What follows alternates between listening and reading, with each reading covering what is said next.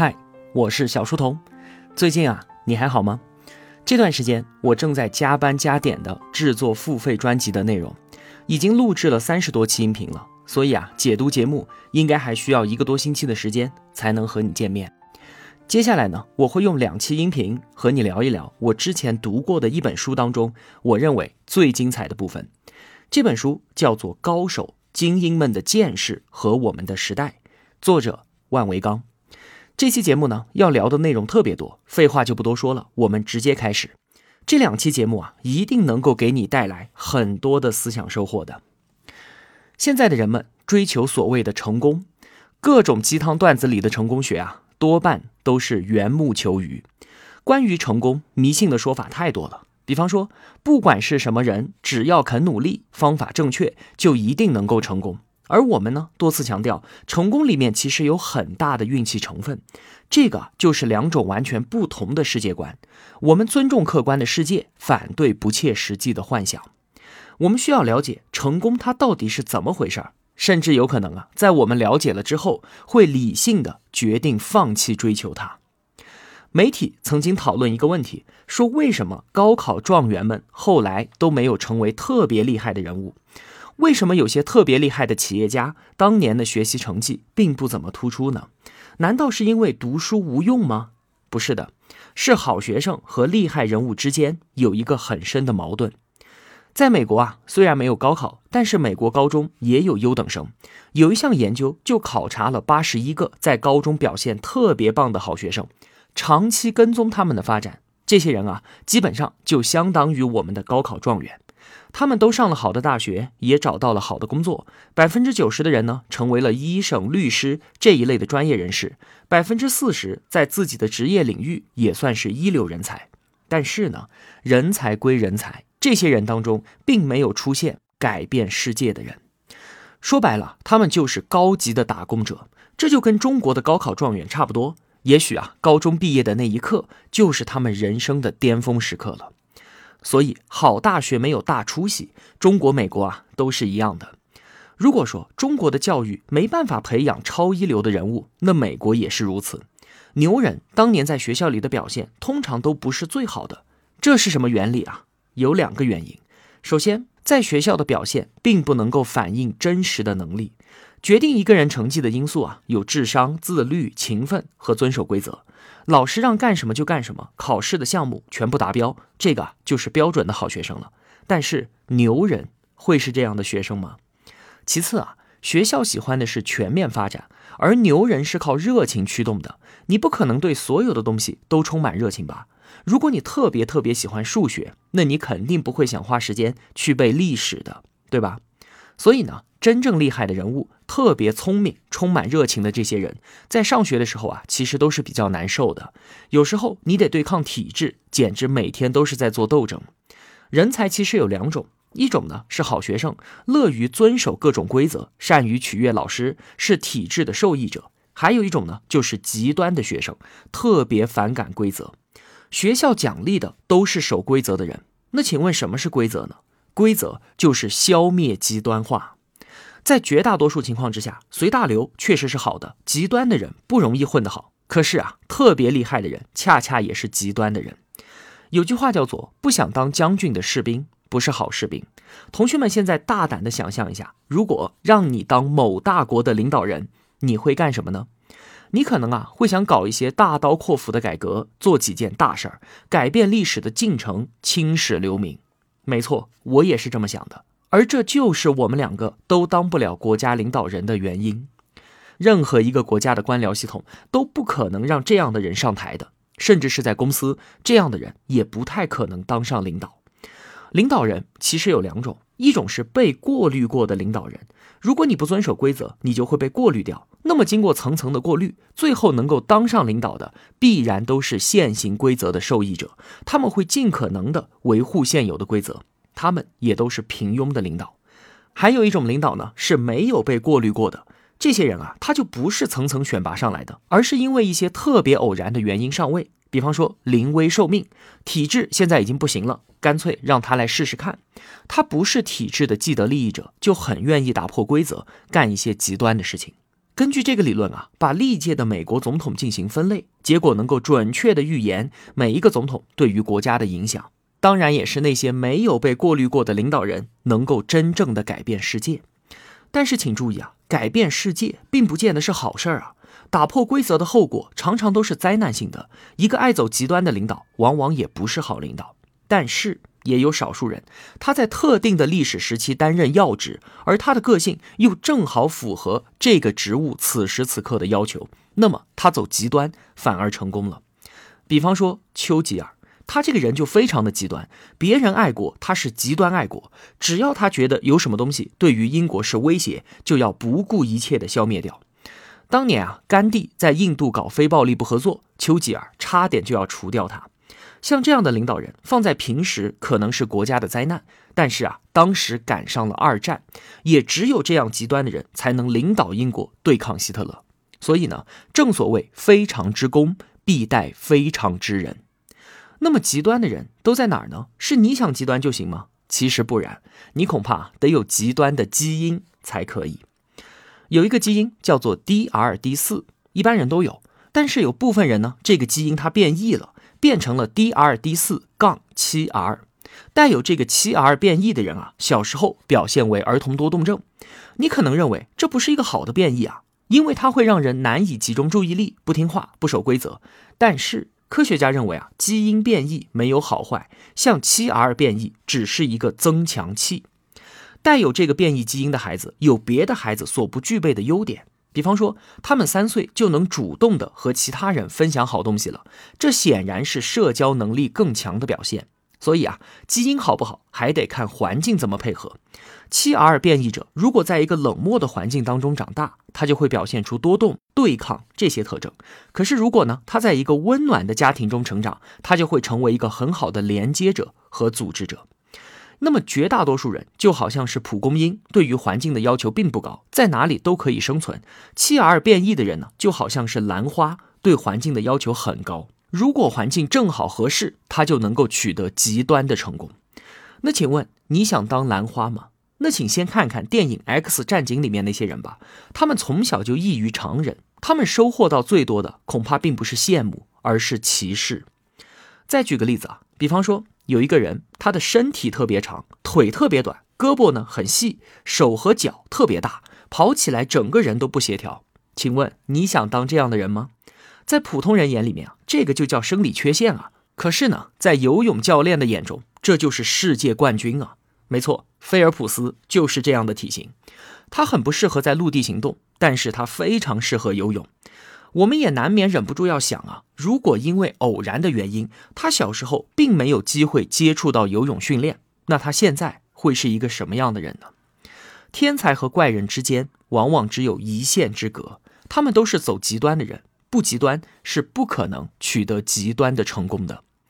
那么有了这一个对于成功的正确认识之后，我们就来想一想自己的策略了。首先，你要知道你是哪种人，你是容易通过过滤机制呢，还是容易被过滤掉？你是遵守规则的人，还是反抗规则的人？你是蒲公英还是兰花？是正常人还是极端的人呢？第一种人，只要环境有明确的规则，做事情有明确的路径，他们就会表现得非常好。他们是好学生、好员工，但是啊，应对不了急剧变化的场面。如果有一天失业了，他们的痛苦程度会高得多。而第二种人呢，在正常环境当中，往往会很难过，非得找到合适自己的特殊环境才能够表现出色。而且啊，你也不一定能够找到，也许这样的环境根本就不存在。成功在很大的程度上啊，的确就是运气。了解了这些，请问你还羡慕那些特别成功的人吗？也许啊，不如老老实实的当个优等生，过好自己的小确幸呢。成功学说啊，只要你这么做，你就能像乔布斯，能像比尔盖茨一样。怎么可能呢？他们都在大学退学了。那请问你敢退学吗？成功学把人生变成算法，但是人生从来都不是算法。人生是什么？是矛盾。人生当中充满了艰难的选择，每一个选择都是有代价的。你想当个好学生、好员工，让家长和上级都满意，那你就是一个平庸的人；你想当个革命者，那你就要得罪很多人。世界上啊，没有万全之策，这个才是真实的世界。极端的成功并不适合所有人，需要基因和环境的配合。成功的反义词不是失败，而是平庸。失败其实是成功的近义词，因为两者都意味着要走极端。接下来我们再来说说坚持。有句话叫做“坚持就是胜利”，没问题。很多成功者就是在关键时刻没有放弃，坚持下来了。遇到挫折不放弃，把失败当成学习的机会，一路坚持下来，才能取得成功。我们知道，刻意练习需要很长时间，至少一万个小时才能达到世界顶尖的水平。可是，坚持一万个小时啊，这一点儿都不容易。那那些牛人是怎么坚持下来的呢？我们来看几个研究案例。首先，美军的海豹突击队非常厉害，他们在训练中啊，对于人的研究经常被商界所学习。海豹突击队的训练非常残酷，比方说，有一项考核是这样的，长达一百一十个小时。不能休息，不能睡觉，一直不停的长途行军和游泳，坚持不住，马上就被淘汰。那到底是具有什么样素质的人，最后坚持下来了呢？结果啊，很有意思，最后坚持下来的，并不是身体最强壮的人，而是精神最乐观的人。这个特点啊，跟保险推销员就很像。保险推销员其实是有一点悲惨的，挨家挨户的搞推销，每天面对的都是冷眼和拒绝。能够干好这一行，肯定是特别乐观的人。他们都有一套自我激励的办法，每时每刻都在大脑中告诉自己：这个拒绝不要紧的，我再试试下一家。在这种长期的挑战之中，真正让他们坚持下来的，并不是体力和意志力，而是乐观。普通人面对生活打击的时候啊，都会产生自责，认为是我不行，或者是这个困难实在太大了，我根本过不去这件事情啊，就此作罢。但是呢，乐观的人他们不这样想，他们总是会跟自己说，困难只是暂时的，只不过是偶然发生，没关系，不影响大局。这次失败只不过是因为某个特殊的原因，这不是我的错，不是我不行，而是我今天或许运气不太好。这种乐观的态度啊，其实也很不科学。说好听一点叫做乐观，说不好听点呢，不就是自欺欺人吗？但是啊，正是这样的态度，才让他们能够坚持下来。而且对于卖保险的来说，有乐观这一个素质就够了，什么外向、什么会说话都不重要。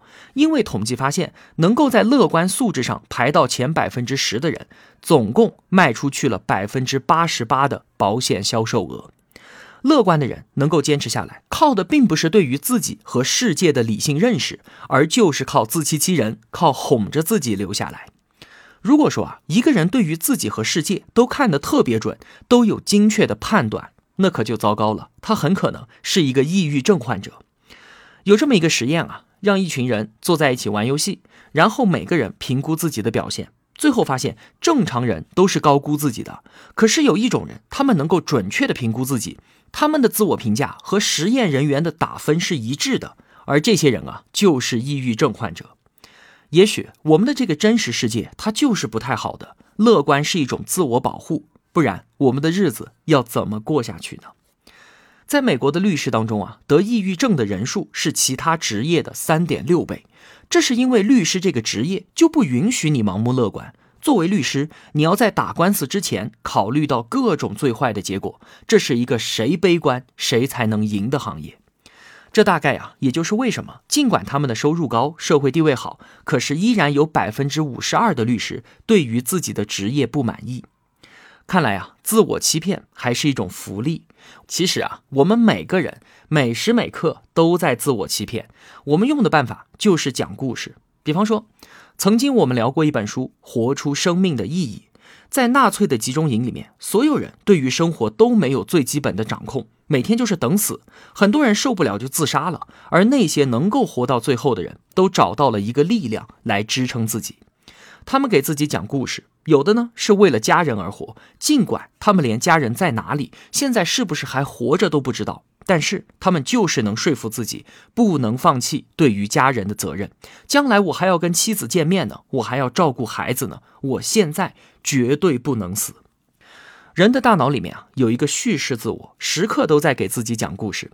如果当前的生活状态跟这个故事是一致的，那哪怕再苦再累，我们也能感受到幸福。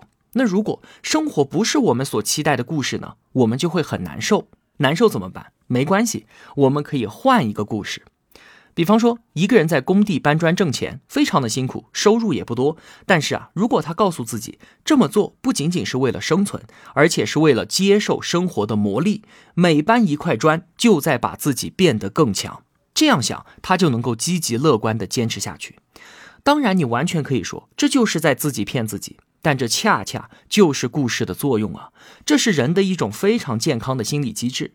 故事的价值不在于真实准确，而在于提供人生的意义。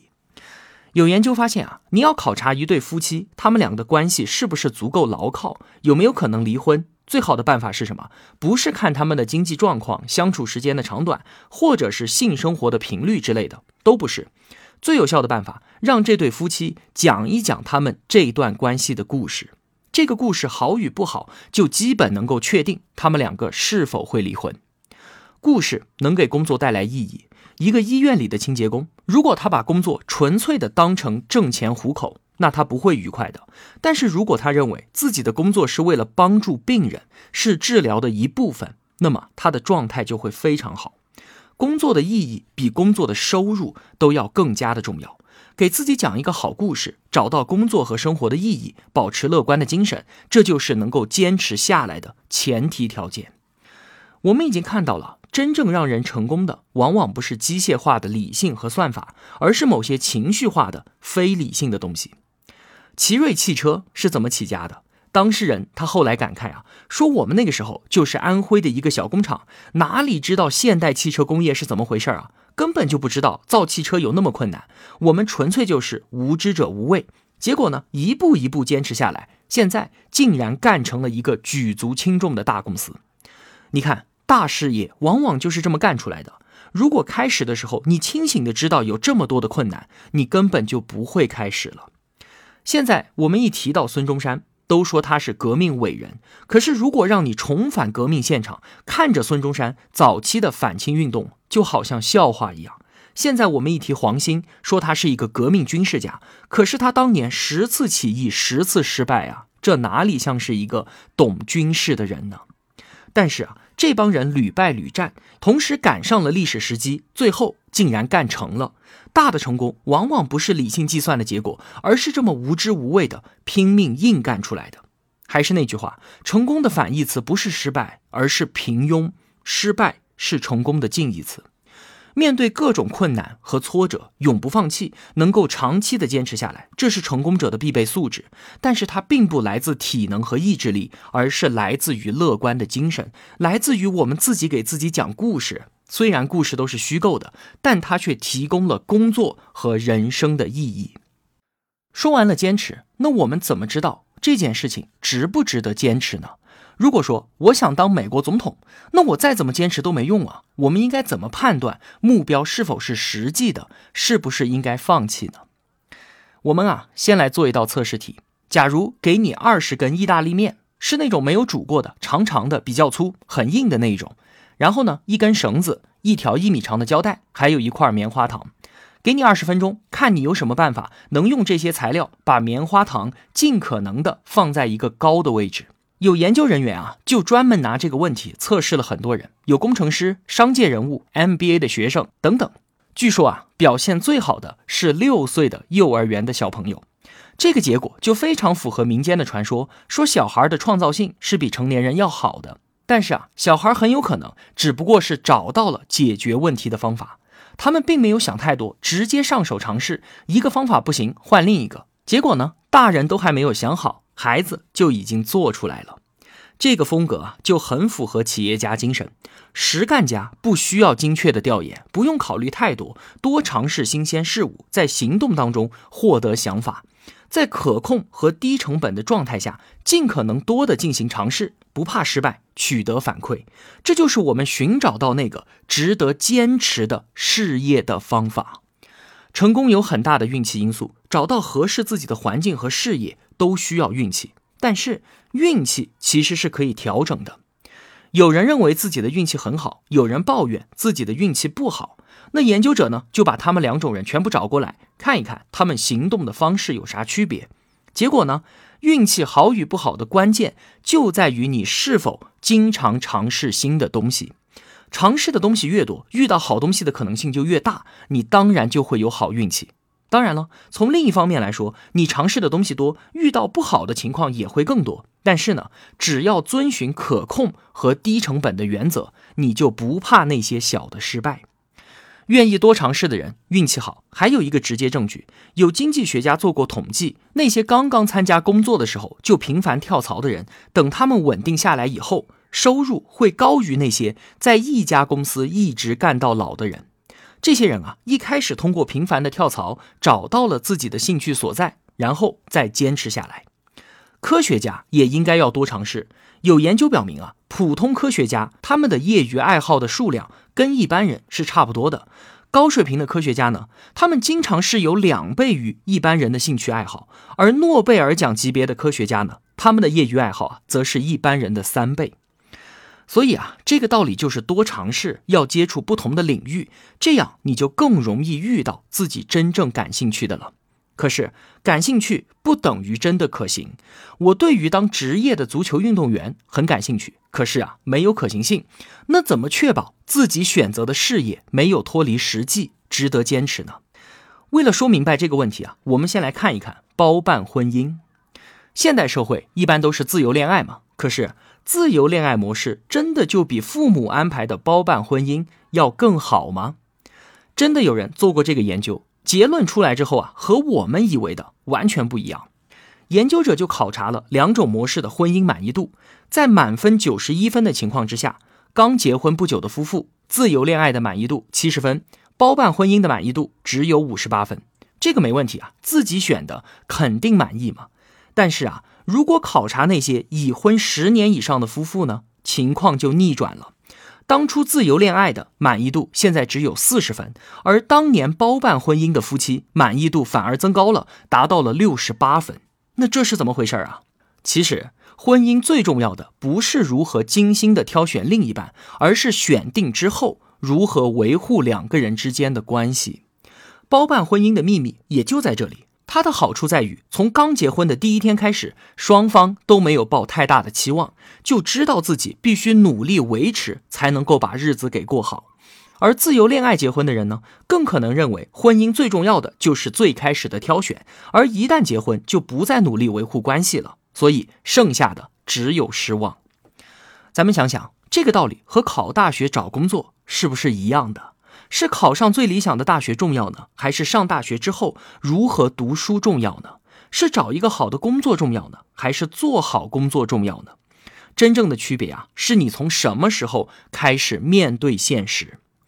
刚才我们说了坚持和多尝试，他们两个看上去啊似乎是矛盾的。这里就有一个时机的问题。职业生涯早期就要多尝试，可以多跳槽，但是确定事业之后就应该坚持。但是呢？坚持的同时也要尝试，前面不管投入多少，那都是沉没成本。有新的好机会还是要抓住的。总之，不坚持干不成大事儿，不尝试找不到对的事情，这个矛盾永远存在。大部分时间集中精力干大事儿，同时呢，确保一小部分的时间用来尝试新鲜事物，这个是一个好办法。我们的人生啊，其实是矛盾的。尝试和坚持是一对矛盾，故事和现实是一对矛盾，风险和稳定也是一对矛盾。如果你不知道自己该干什么，就多尝试不同的领域。等你有了梦想，如果切实可行，你就投入进去，坚持、坚持再坚持。在可行的情况下，有时候坚持比选对还要重要。这就好像包办婚姻一样，在坚持的过程当中，你需要给自己讲一个好的故事，要保持乐观的精神。但是，一方面坚持，另一方面呢，也要继续的尝试新的可能性。说到这里啊，同学们应该感受到了，成功的背后是各种矛盾的选择。接下来，我们再说一对矛盾：性格的内向和外向。所谓内向外向啊，不能一概而论。很多人在一定的场合中表现出外向，另一个场合呢，他又内向了。大概呀，有三分之一的人是强烈的内向，或者是强烈的外向，剩下的三分之二呢，处在中间的，有时候内向，有时候外向。那什么叫内向外向呢？一个简单的判断标准就是你需要外部环境给你多大的刺激，让你在一个嘈杂的环境里面，比方说酒吧，很多人在一起，你是感到舒服呢，还是不舒服呢？内向的人更喜欢独处，而外向的人呢，喜欢人多的环境，喜欢跟人交流。独处会让外向的人感觉很无聊。如果我们的目标是成功，那么到底是外向一点好，还是内向一点好呢？我们直接说结论啊，在我们这个世界上，外向的人更占便宜。首先，从收入水平来看，外向的人收入就更高，平均高出百分之十。斯坦福大学商学院对其二十年以来的 MBA 学生做了一个统计，发现啊，绝大部分人都是外向的。喝酒的人比滴酒不沾的人平均收入要高出百分之十。但是抽烟就没有这样的效果了，这是因为啊，喝酒自带社交属性，喝酒都是要跟别人一起喝嘛，这大概可以增加自己的社会资本。如果啊是在中国，可能效果会更加的明显。外向的人呢，还被人认为更适合当领导，特别外向的人在普通人中的占比大概是百分之十六，而在领导当中的占比则高达百分之六十。外向的人有更大的关系网。有人就拿 IBM 公司所有员工做了一项研究，统计了每一个员工通讯录里面有多少个联络人，结果发现人数越多，工作效率越高。所以啊，社会关系就是生产力。而更重要的一点是啊，外向的人生活的更幸福，这是一个被反复验证了很多次的，可以说是啊心理学当中最可靠的结论之一了。外向的人对于自己生活的满意度要更高，甚至啊。如果你是一个内向的人，哪怕你偶尔假装一次外向，你都可以在这个时候感到更幸福。那么，既然外向那么好，为什么世界上还有那么多内向的人呢？外向的人，他的职务可能更高，收入也可能更多。但是啊，如果你考察人的真实水平，那水平最高的反而是内向的人。牛顿就非常内向，几乎不跟人交往的。有调查显示，成名的科学家和艺术家在青年时代常常都生活在社交网络的边缘，没有几个朋友，大部分时间都是独处。甚至像是程序员和投资银行经理这样的职业里面啊，高手大多数也都是内向的。所以啊，如果你想拥有真本事，大概就需要耐得住寂寞，做一个内向的人。那么如此来说，这个世界对于内向的人就有点不公平了，内向者被低估了。我们一般的印象当中啊，外向者表现更好，很有可能是因为他们本来就善于推广自己，这可是市场营销啊。可是话又说回来，内向的人以及大多数处在内向和外向中间地带的人，为什么就不能学着外向一点呢？现在啊，已经不是牛顿的时代了。我们也不是牛顿那么厉害的人物。你想要进入一个高水平的领域，你就需要导师，而且还不止一位。你想在任何一个领域干出一点名堂，都需要跟人展开合作。换句话说，人人都需要关系网。在我们的印象当中啊，关系网好像就是互相利用。还有人把关系网分类，说跟这个人我们两个是朋友，跟那个人我们两个是同事关系，那跟另外一个人我们是客户关系，等等等等。关系网啊，其实没有那么复杂。人的大脑是不善于区分什么不同类别的关系的。对于大脑来说，一切好的关系都是亲朋关系。所谓外向者的关系网厉害，无非就是多交朋友嘛。最好是真诚的，不是那种斤斤计较利益的朋友。我们可以先从自己以前的老朋友出发，重新跟他们联络。我们可以去找那些跟自己看上去比较相似的人。人总是喜欢跟自己很像的人交往嘛。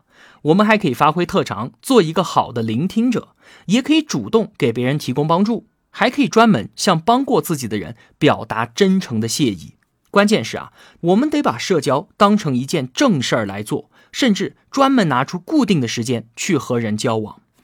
我们看啊，这个外向和内向，其实对应的就是我们刚才说的尝试和坚持。坚持、刻意练习、专注，这些都是内向者的行为模式；而多尝试新鲜事物，这不就是外向者的爱好吗？外向的人运气好，不就是尝试出来的吗？所以啊，我们都是在矛盾当中寻找一个动态平衡。有时候你要多尝试，有时候你要多坚持，有时候呢你要外向一点，有时候你要老老实实的做一个内向的人。总体来说啊，一味的内向就太吃亏了。既然这个时代奖励外向，那我们干脆都假装是外向的人吧。好，说到这里，关于成功这个话题啊，我们只聊了一半，接下来还有另一半，我们下期节目接着说。我是小书童，我在小书童频道与您不见不散。